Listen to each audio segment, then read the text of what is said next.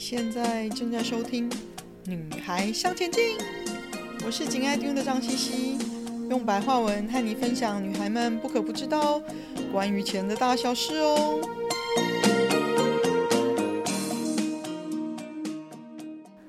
欢迎收听第九十一集，简单开始训练你的思维。嗯，我们上一集九十集提到说，思维是为什么穷人越穷，富人越富的关键喽。嗯，所以这个礼拜就来打铁趁热，看看我们可以怎么简单开始训练你的思维。嗯，拥有强大思维逻辑的人，可以比较容易看出事物的本质，更快的做出比较好的决定，拔得先机。那同时呢，思维逻辑不够强的人哦，就可能还在抓破头思考啊，或者甚至还不觉得说这很重要，而比较容易做出错误的决定。那这个技能呢，绝对不是只应用在投资上的哦。我们的人生是一连串充满分析、做决定、承受后果和不断解决问题的过程哦。绝对需要思维的能力来帮助我们走得顺遂一些哦。好消息是呢，这种能力不是与生俱来的，是可以通过系统性的训练来培养的哦。那可以如何开始呢？嗯，我来分享一下我自己做的一些简单的归纳好了。呃，基本功一定要先建立自己的资料库。当你对要对一件事情做决定的时候，深入研究是至少要做的基本嘛，没有资料哪有根据来做判断呢？你掌握的资讯要越全面越好，对你越有帮助。我们在前面第七集如何开始累积理财知识，还有第十一集简单新闻学理财，还有第五十五集如何选择真正有价值的财经新闻等等。都有谈过一些累积跟选择资讯的诀窍哦，有空的时候可以再听听看。那在做决定或解决问题的时候呢，资料的收集跟研究是你最好的朋友，最最最最重要的基本功。因此呢，请把握多种不同的资料来源，找出相关的重要资讯。这些基本功呢，是会慢慢累积成你自己的资料库的。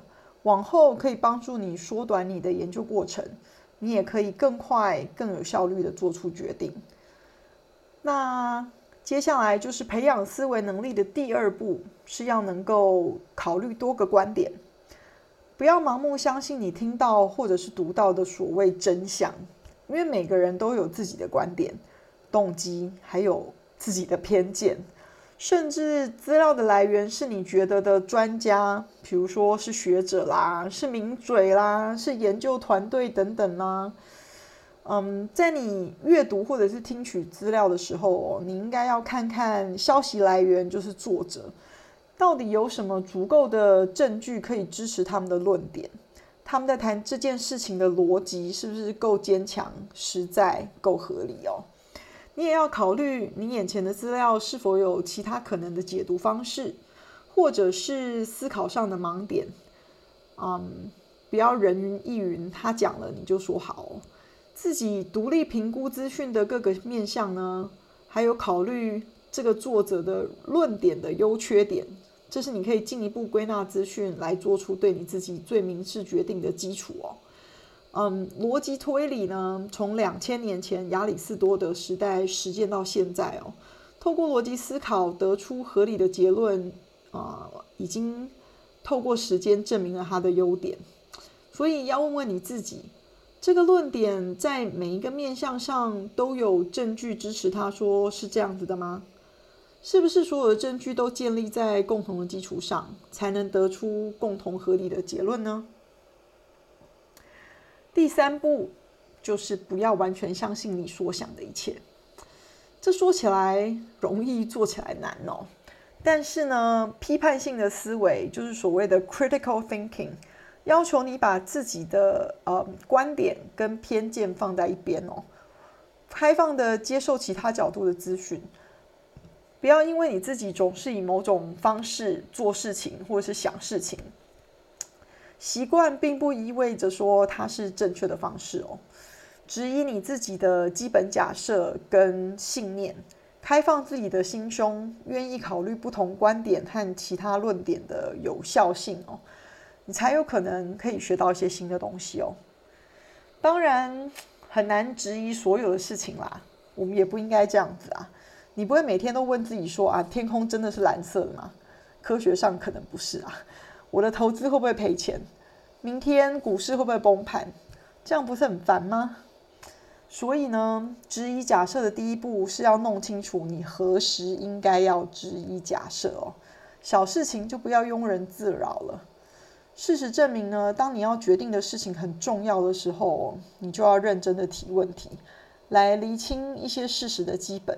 这样子会特别有用。比如说明天股市会不会崩盘？那你就问自己啊，真的崩盘的话，对我的投资有什么影响？会是短期的影响，还是长期的影响？我的投资部位是不是可以摆长期？如果崩盘是短期的现象的话，等等哦。嗯，另外帮助你更进一步厘清问题的另一种方式，就是考虑你的替代方案。如果你的问题是说，如果明天股市崩盘了，你就要去想，如果发生了，你的替代方案是什么？这样的问题可以帮助你获得新的重要的观点，帮助磨练你的思维。这就是先思考过最坏的状况有没有是你现在能做的，可以帮助你避免最坏的状况的发生，或者是减少损失的程度。第四步呢？会是刻意寻求不同的意见。你知道，所谓物以类聚，就是我们很自然的会把跟我们一样思考或者是行动的人呢聚集在一起。那我们也自己会很自然的向他们靠拢。这个在日常生活中是很容易而且很自然就会发生的。现在呢，甚至在网络上社交媒体的演算法可以准确的知道你喜欢看什么新闻，你喜欢看什么产品广告。就只为你看你比较想看的资讯，那这就可能进一步缩小我们的视野啦。这是一个蛮大的问题的哦。想想看，如果我们社交圈中的每一个人都像我们一样，只接受一个面向的讯息，用一样的方式思考，我们的思维就会习以为常的变得更加僵化。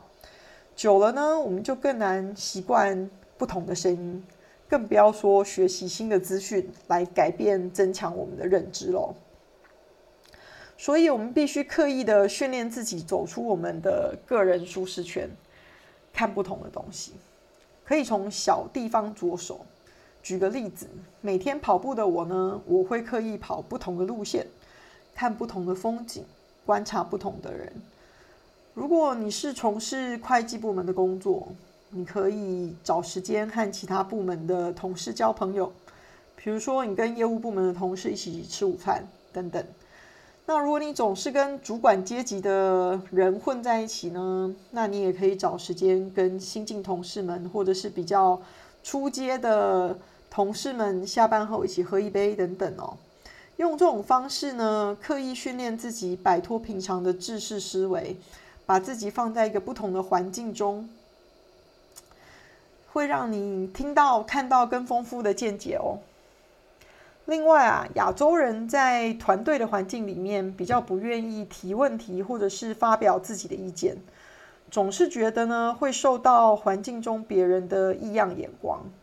所以呢，当我想寻求不同意见的时候，我通常会刻意先不提自己的想法，或者是偏好，提比较开放性的问题，并且呢会找机会。透过另外一对一或是面对面的聊天方式呢，来沟通两边的想法。通常这样也会带来比较好的效果。你可以清楚地了解对方的想法，不确定时，你也可以直接就请对方解释他的思维逻辑。最后一步啊，我叫做莫忘回首。通常呢，思维到了最后，总是要勇敢地做出结论嘛。不能一直是思考辩论而迟迟不做出结论啊，这就变成逃避了嘛。所以勇敢的做出你应该做的决定，采取你觉得应该采取的行动，然后结果当然就是如你预期的发生，或者不是喽。其实到了这个阶段哦，你能做的都做了，谁也不能说你没有努力做出你的独立思考判断。所以不管结果是不是你所预期的，这不一定是那么重要，反而重要的是要养成习惯，再回头去看看自己当初的思路过程，哪里可以做得更好。我不愿意说哪里做错了，因为检讨的时候对错并不是那么重要，我们只要求自己好，还要更好。这是为了学习如何让自己的思维更开放、更客观，才能下次做出更好的结论呢。记得回头再看看自己的思维路线，一回生，二回熟，以后你的思维畅通，就能更快、更有效率哦。这就是训练来着嘛。羡慕有一些人花一秒钟就能看清楚事物的本质吗？有些人花一辈子都没办法搞清楚一些最基本的观念。看不清楚事物本质的人呢，会需要走上好一段冤枉路的。练就花一秒就能看透事物本质的本事，的确需要一些时间啦，但是不会要你一辈子的，所以尽快开始吧。思维真的是默默影响人们命运的关键哦。柴契尔夫人曾经说过一段话：注意你的想法，因为它能决定你的言辞跟行动。注意你的言辞和行动。因为它能主导你的行为模式哦。唯有思维改变了，行为才会最发生最根本的变化。想要提高自己的思维能力，建构自己的思考框架，一定要养成对事物进行拆解跟质疑的习惯，利用不同的方式对问题进行思考。我们很难一开始就建立一个很好的思维模式。任何一个思维模式都是需要不断的优化跟不断的 upgrade 哦。我们要做的是先开始建立一个基本，有了基本，你才会有不断改善、呃增强的可能哦。今天的分享就暂时到这里喽，希望有带给你一些新的发想。听完记得赶快给我们一个评价，有空和你的闺蜜们分享《女孩向前进》哦。